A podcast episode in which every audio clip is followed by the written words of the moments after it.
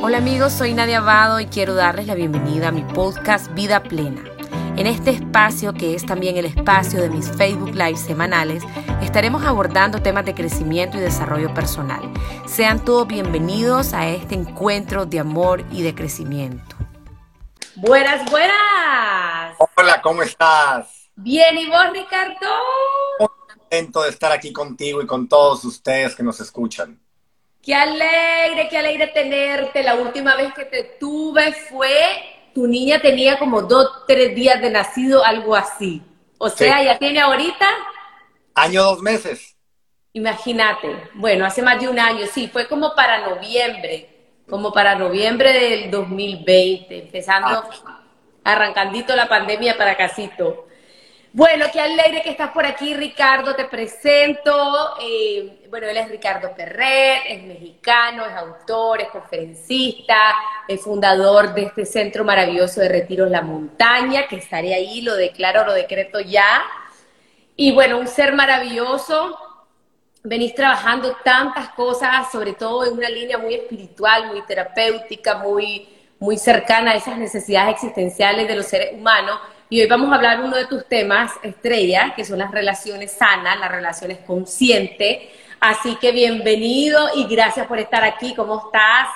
Gracias, muy, muy bien. Feliz de la vida de estar aquí y platicar ese tema que es fascinante, que es un tema eh, fundamental para cada uno para desenvolvernos en nuestra vida, tanto en el trabajo como en la parte familiar, en todos los aspectos. Así es.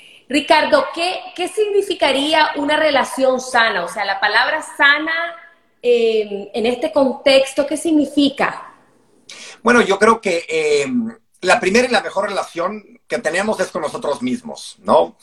Eh, yo creo mucho en la espiritualidad y la espiritualidad para mí es la relación tuya con Dios, pero también con todas las creaciones de Dios. Entonces, tu relación con los animales, por ser creación de Dios, es espiritualidad. Tu relación con eh, otros seres humanos o con las plantas es espiritualidad. Pero el primer punto de contacto con Dios eres tú mismo, porque tú eres una creación de Dios. Entonces, tu relación contigo mismo es una relación espiritual, ¿ok? Porque tú eres una creación de Dios. Bien, entonces, lo primero con lo que arranca una buena relación o una relación sana es que tú estés bien contigo mismo. Si dentro de ti hay conflictos, si dentro de ti hay programaciones negativas, si dentro de ti hay cargas emocionales tóxicas, si dentro de ti hay muchas cosas que has venido cargando que no te corresponden, que son de otros, dentro de ti hay máscaras, hay disfraces, es muy difícil que puedas establecer una relación sana con otras personas porque un día puedes decir una cosa y al día siguiente otra cosa. ¿Y quién, quién te va a creer? ¿Quién se va a poder generar expectativas sobre ti? Entonces es bien importante arrancar con ese primer punto de relación espiritual que tiene el ser humano, que es sí mismo. Claro. Empezar con nosotros mismos, empezar a sanarnos, porque todo eso también lo vamos a proyectar con los demás.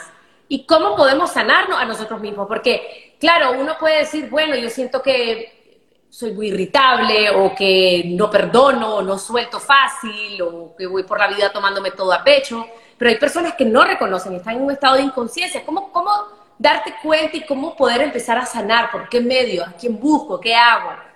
Bueno, para, para disfrutar el presente y vivir bien el presente hay que sanar el pasado. ¿okay? Ahora, el pasado comenzó a programarse desde el segundo uno de la gestación desde el momento de la fecundación comenzamos a absorber información energéticamente, emocionalmente, eh, hormonalmente, nutricionalmente, en todos los aspectos. Ancestralmente, todo, todo lo que trae. De la perfección, fuimos concebidos en la perfección. Solamente pudimos haber empezado nuestra situación si hubiera la temperatura, los nutrientes, el, óvulo, el esperma perfecto, el entorno perfecto y la gracia de Dios ahí. Bien, venimos de la perfección, pero vamos siendo eh, eh, eh, desarrollados en la escasez. ¿no? La mamá no come suficientes nutrientes, no le llegan al niño, escasez. La mamá anda toda nerviosa, respira muy agitada, no absorbe suficiente oxígeno, no le llega al bebé suficiente oxígeno, escasez.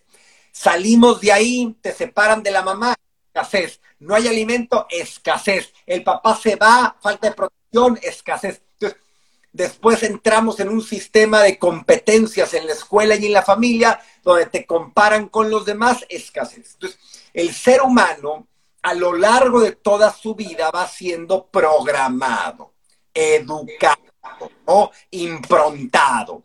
Y llega un momento en, la, la vida actual en donde la parte inconsciente predomina sobre la parte consciente y nos movemos automáticamente en nuestra vida.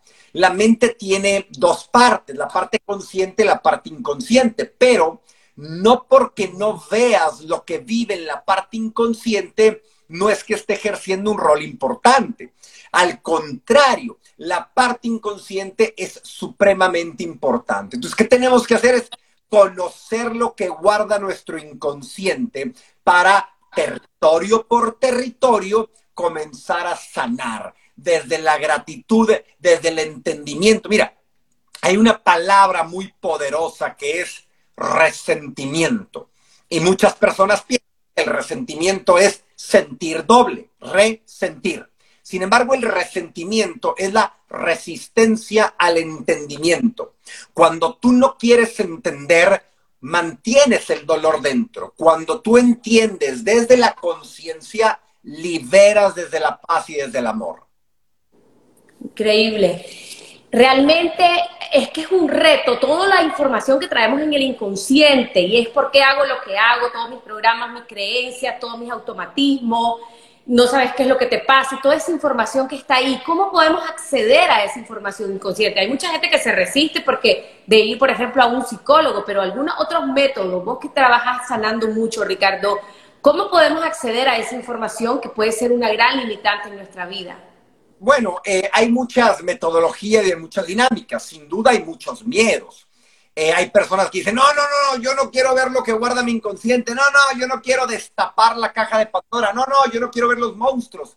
Y yo le digo, es que si no lo van a seguir actuando dentro de ti, pero te van a hacer sufrir.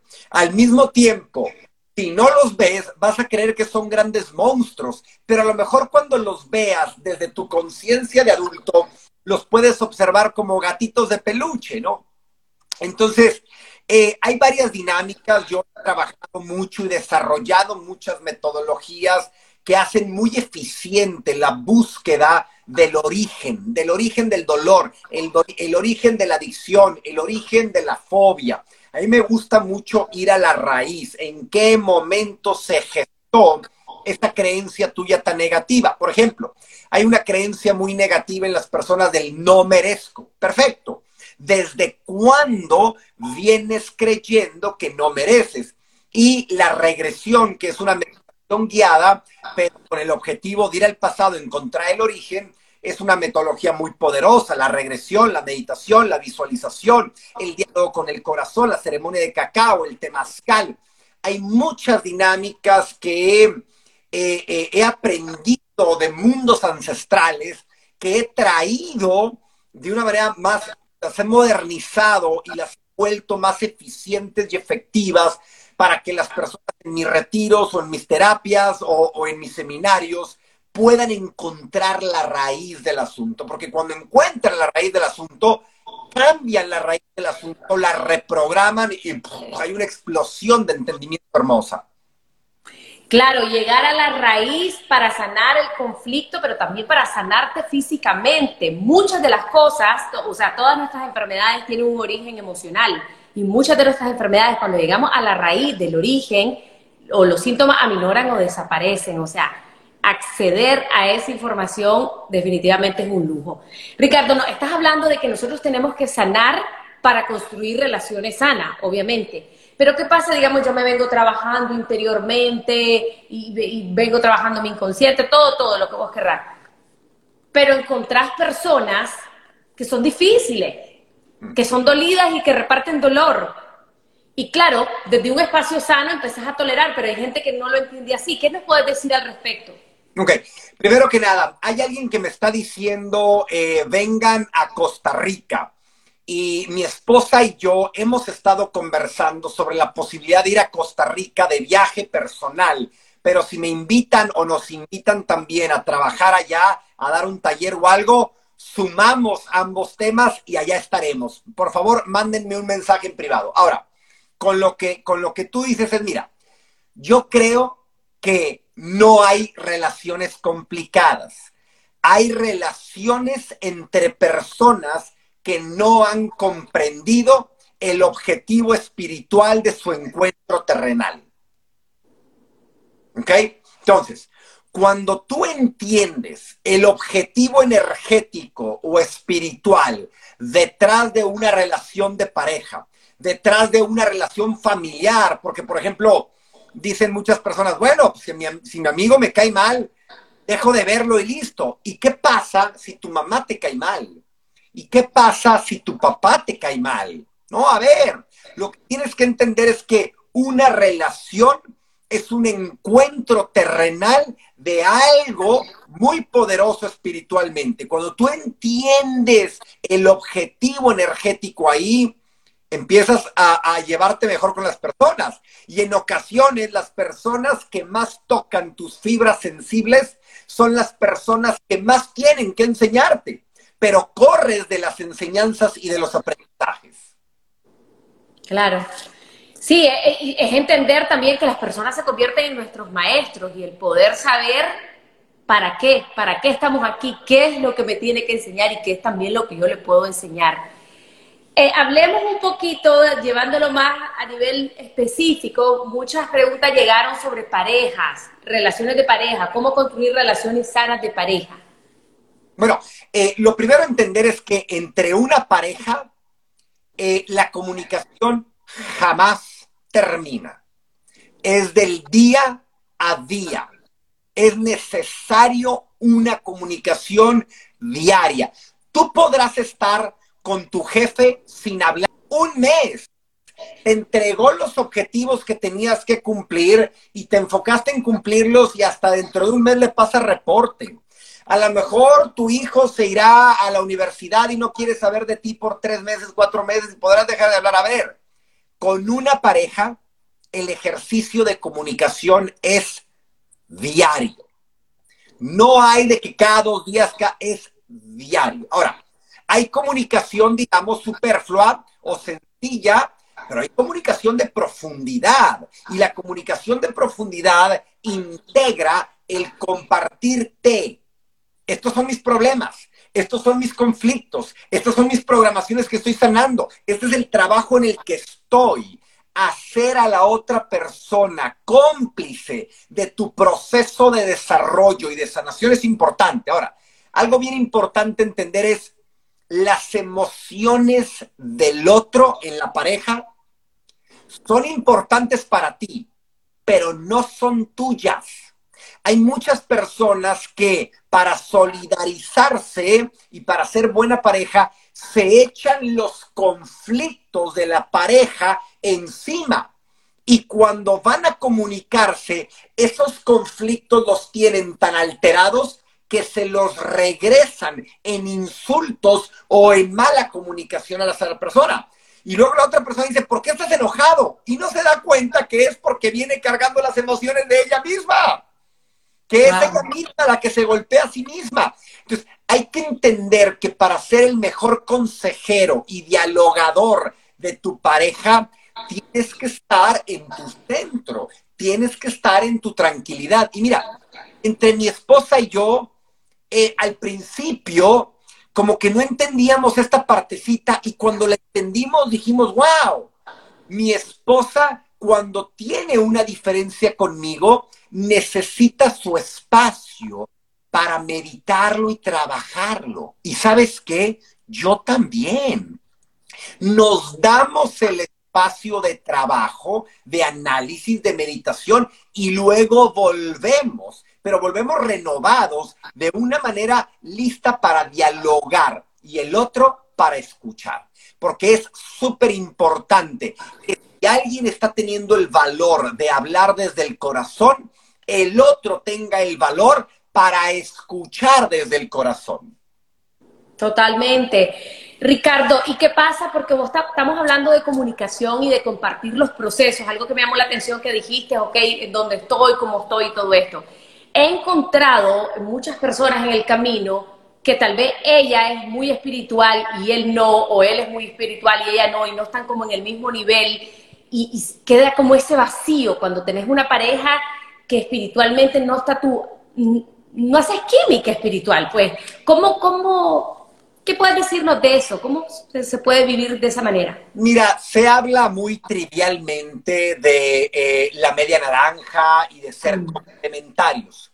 Y cuando alguien me dice, eh, es que mi pareja es totalmente diferente a mí, yo digo, wow, encontraste tu complemento, ¿no es lo que estabas buscando? No, no, no, a ver, a ver, a ver, prefiero a alguien que sea igual.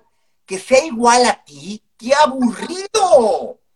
Déjame ponerte un ejemplo. O sea, eh, entiendo que en algunas cosas, qué padre que tengan similitud, por ejemplo, en la forma de comer.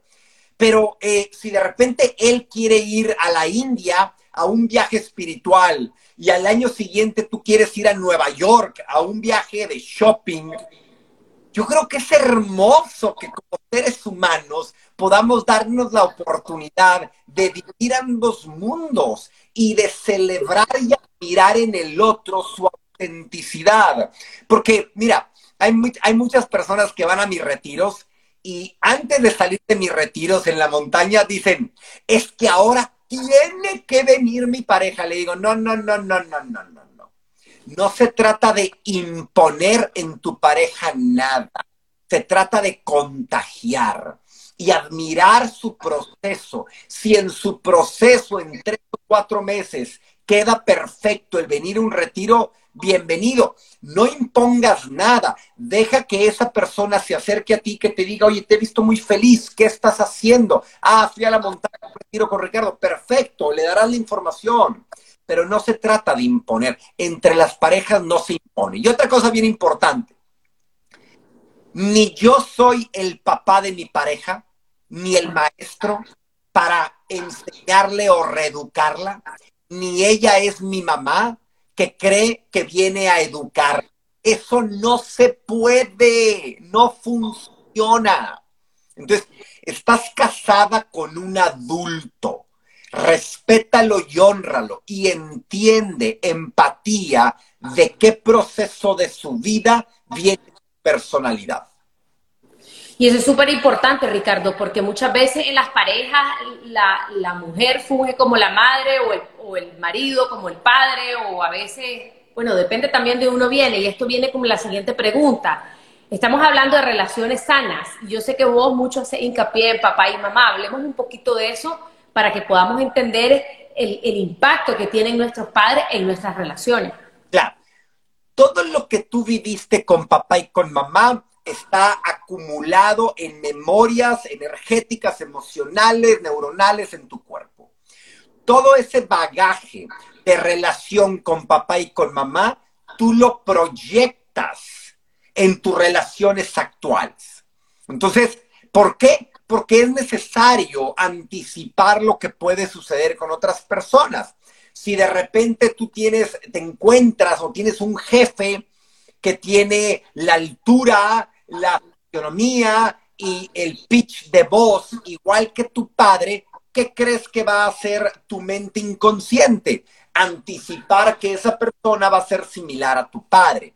Entonces, todo lo que tú vienes cargando con papá y con mamá lo proyectas también con tu pareja. Sobre todo el hombre, la relación que tuvo con su madre, las carencias, las abundancias, los sueños insatisfechos con su madre, los está proyectando ahora con su mujer esposa y viceversa, la mujer con su padre. Entonces, si de repente el padre abandonó a la mujer cuando tenía siete, ocho, nueve años, ¿Qué es lo que crees que va a pensar la mujer inconscientemente cuando el hombre no llega al puntual a las 8 o a las 9?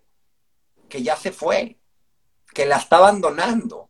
Son, son proyecciones de nuestra relación pasada. Entonces, ¿qué es lo que tenemos que hacer? Sanar la relación con papá y mamá. el mes de marzo lo voy a dedicar a la sanación de la relación con papá y con mamá en mi club de transformación. Si alguien está interesado, puede entrar a ricardoperret.com diagonal club.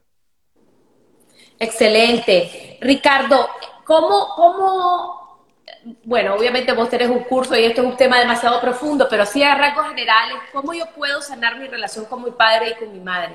Bueno, eh, hay, una, hay una virtud, y hay varias virtudes que hay que aplicar, pero la primera virtud que hay que aplicar es la empatía. Y la empatía, más allá de ponerte en los zapatos del otro, la empatía integra esta frase que voy a lanzar, ¿ok?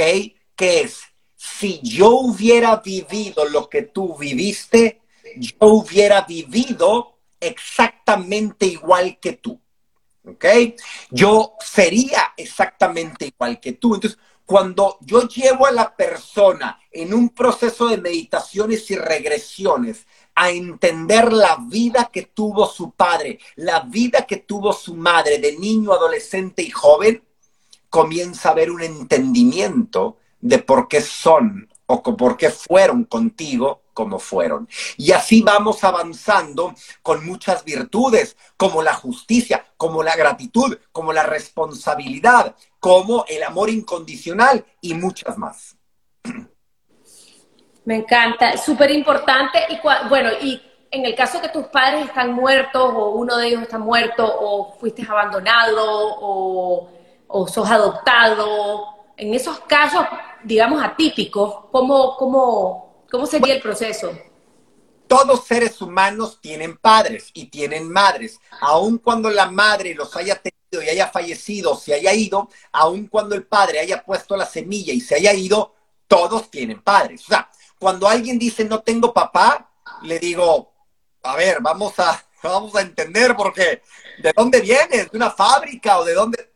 ¿Tienes papá? Tienes mamá. Y porque tienes papá y tienes mamá, trascendido, fallecido, eh, eh, abandonado, lo que sea, tienes una relación energética, emocional y espiritual con esas, esos seres humanos. ¿Cómo está tu relación? Y cuando le pregunto es que no siento nada por mi papá porque nunca lo conocí, digo, ah, no se puede no sentir nada. Siempre hay una emoción guardada para toda la relación que ha existido en tu vida. Y ahí empezamos a trabajar. Claro. Sí, o sea, el hecho que no te acordes, que no lo conociste, no significa que no esté esa conexión, no significa que está en, tu, en, tu, en tu gene, en tu información inconsciente, en, tu, en toda tu cuestión ancestral. Ricardo, hablemos un poquito porque seguro que hay muchos padres de familias, padres y madres, de cómo cultivar relaciones sanas con nuestros hijos. Yo creo que a veces los padres, y sobre todo siento yo de estas nuevas generaciones que ahora tenemos acceso a internet, de escuelas para padres, podés leer cosas que en los tiempos de nuestros abuelas no, era así, pues, y era como los castigos y te fajeaban y todo eso. Entonces, yo siento que ahora estamos en una generación en donde los padres somos más conscientes, tratamos de ser mejores padres, pero que al mismo tiempo como que muchas veces sabes lo que tenés que hacer, pero no lo haces, sabes la teoría, pero, pero cuesta, ¿verdad? Romper esos patrones, eh, dar ese tiempo de calidad que sabemos que es importante. ¿Qué nos puedes decir al respecto? Claro. Eh, Nadia, me quedan cinco minutitos porque tengo un compromiso, te comentaba, pero, déjame entrar a este punto que para mí es fascinante. Eh, yo tengo dos hijas, una de nueve años y otra de un año, tres meses. Y créeme, las hijas, los hijos comienzan a acomodar el nido desde que, incluso antes de que vienen, desde que son pensadas, empiezan a acomodar el nido. ¿Ok? Y muchas o muchos seguramente lo han vivido, consciente o inconscientemente, que traen una revolución en el hombre, en la mujer, en la pareja, en el acomodo, en el entorno los hijos son maestros. Perdón que lo diga, pero nos han mal programado haciéndonos pensar que los niños nacen con pecado. ¿Cuál pecado? Por el amor de Dios. Si venimos de Dios, son luz, son los grandes maestros, son los grandes sacerdotes del universo, los niños. Entonces, lo primero para tener una buena relación con tus hijos es entenderlos como maestros. Abrirte a los aprendizajes que te transmiten con su actuar intuitivo, creativo, ingenioso, natural. Tú eres el que vistes disfraces, tú eres el que vistes máscaras, tus hijos son naturales es como los animalitos. Los animalitos no visten máscaras. Los seres humanos sí porque somos programados por el sistema educativo y por la sociedad laboral, consumista, etcétera, etcétera. Entonces, uno, los niños son maestros, punto. Dos, hay que saber hablar el lenguaje de los niños. ¿okay? Eh, yo antes no me atrevía a dar terapias a los niños y a los adolescentes y hoy me encanta. Y la primera sesión es para entender su lenguaje. ¿Cómo que, o sea, a qué quieres jugar conmigo para yo lograr conocerte y lograr, pues, analizarte y regresarte información valiosa para que hagas conciencia de algo, o conocerte mejor o que tengas mejor relación con tus padres, que son los que contratan la relación. Entonces, quiero conocerte, quiero entenderte. Tres, a los hijos siempre se le dan múltiples opciones siempre. Dentro de un entorno de seguridad, siempre se le dan opciones. Aquí tienes dos cucharas, ¿con cuál quieres comer? Aquí tienes dos papillas, ¿con cuál te quieres comer? Aquí tienes dos sillas, ¿cuál escoges? Aquí tienes dos zapatitos en la tienda de zapatería, ¿cuál escoges? Siempre es importante ayudarlos a que ellos vayan desarrollando su autenticidad, su capacidad de elegir, porque cuando nosotros les imponemos siempre a los niños, ¿qué crees que lo, lo que pasa? Eventualmente ellos ya no saben comunicarse porque ya no saben quiénes son, si son el hijo que papá quiere que sea o si son ellos como seres humanos. Claro, no tienen después capacidad para decidir, viene la inseguridad, la, la falta de independencia o dependencia emocional. Te agradezco en el alma, Ricardo. Eh, sigan a Ricardo allá hasta arriba sus redes. Tenés cursos, ¿qué más? Algo que querrás anunciar para que la gente pueda acceder.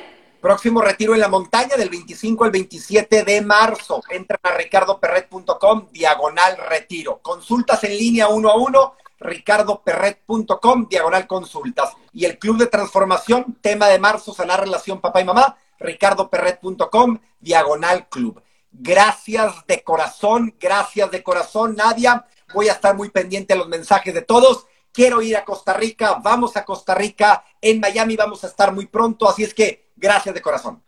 Si vas a Costa Rica, me avisas porque Costa Rica, Nicaragua está al lado y no dura nada el viaje en, avión y en carro y aquí también organizamos algo. ¿viste? Nadia, eres un amor, gracias.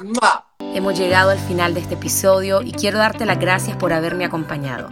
Te invito a seguirme en todas mis redes sociales como Nadia Abado. Desde ahí siempre estoy compartiendo contenido de crecimiento, motivación y desarrollo personal. Te espero la próxima semana.